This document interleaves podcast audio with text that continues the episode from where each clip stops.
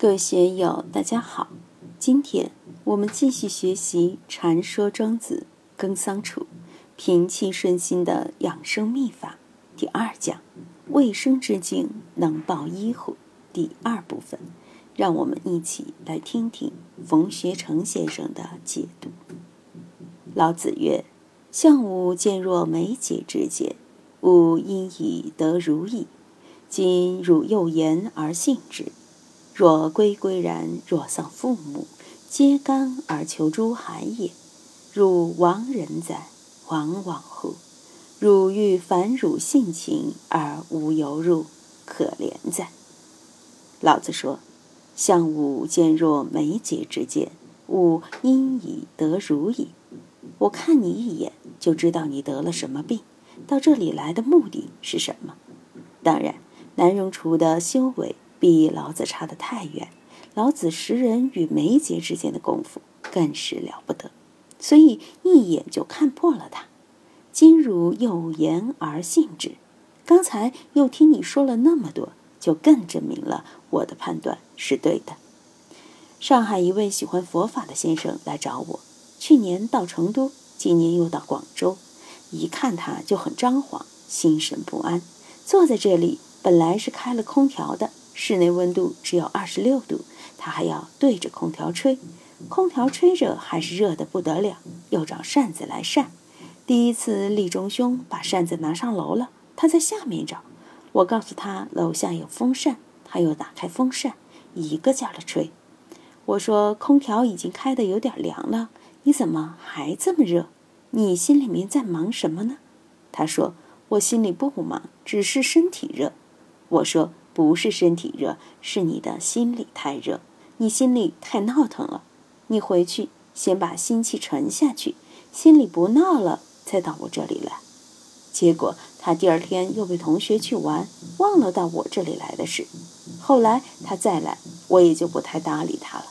这个的确叫缘分，他的缘分不在我这里。一般人来访，我也可以在他的眉宇之间观察出深浅来。如果一个人坐不住，一会儿站一会儿坐，手里总要找个东西玩，和他谈话似听非听，左顾右盼的，这样的人肯定心神不宁，心浮气躁。我当年在海灯法师那里求学，有时听他聊天，他聊的一些东西我听不懂，没有兴趣，心里就有点烦躁，东张西望的，他马上就会痛加呵斥。法师在上面说法。你不好好听，下辈子要变长耳驴。当然，他老人家还不像佛缘老和尚，佛缘老和尚是要用棒子打人的。我那时候才二十岁，看见海灯法师发脾气，真的是吓到腿软。怎样是人在眉睫之间？这得有这样的本事。前年在龙洞跟几位朋友聊相法，聊到了这个话题：识人与眉睫之间。立山兄，如今有没有这个本事？与人打交道就得有这么一个武功，有了这个武功，就能自我护法，这也是护法嘛。在生活中遇到吉祥的人，可以多打交道；不吉祥的人，你就要把距离放远一点。给你带来麻烦的人，要赶快与之划清界限，别让麻烦把你缠住了。要交仁义礼智信的朋友，与有情有义的人打交道。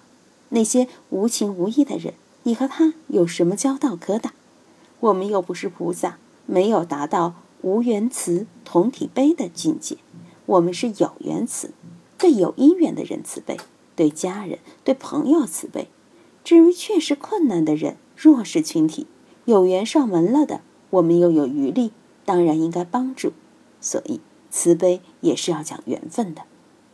有的人被慈悲二字拴住了。正事不干，天天去慈悲；有的在外面慈悲，而对家里的人厉害的不得了。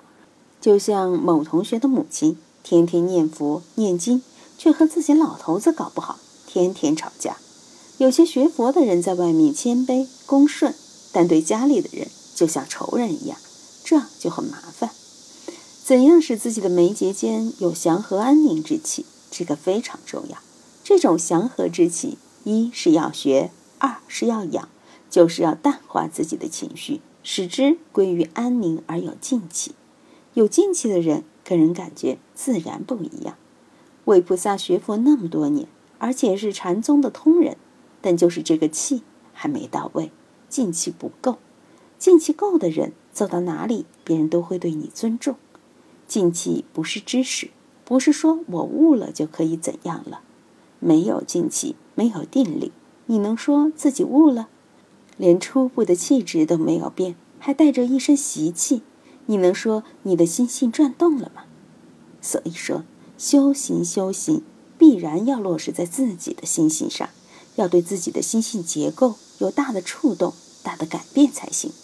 当你把不良习气变成了优秀的心气，那么你走到哪里都会不得了。到那时，你的知识见地释放出来，就如虎添翼，能让那些夸夸其谈、自以为是的人无法入局。所以，对眉睫之间，我们要有感受，要能感受到这种气及其中的信息。以前本光法师教我的时候说：“相都不用看，审气就行了。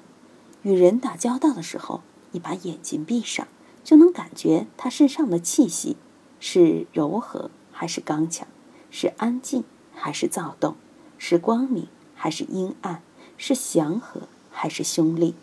不要用眼睛，也不要用耳朵，就闭着眼去用心感觉，慢慢就能感觉到。学了这一招以后，我就去练，一两个月后就慢慢有感觉了。这几十年来，我审气的感觉。还算灵敏，也比较准确，失误的时候不多。另外，我们也要留意自己的眉睫之间，说到底就是自己的修为，修为不够，别人一眼就能把你看破。若归归人，若丧父母，揭竿而求诸海也。你到我这里来，表面上规规矩矩的，满脸忧戚，像没了爹娘似的。但你心里却是在上下而求索呀！你这样来求道，无异于揭竿而求诸海也，就是拿根竹竿来试探大海的深浅。我这里来往的好些人，就常有拿根竹竿来试深浅的。在网上，特别是禅宗网上，这样的人就更多。自己本来没有几两的分量，却往往要在大善之士面前去探底，去探别人的风向。这些也是自不量力，所以老子说：“汝亡人哉，亡往乎！你这个流浪汉啊，迷惘可怜啊！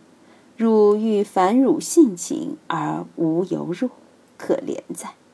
你想优化自己的心性结构，提升自己的智慧，从而达到更高的境界，但你无门而入，太可怜了。”今天就读到这里。欢迎大家在评论中分享所思所得。我是万万，我在成都龙江书院为您读书。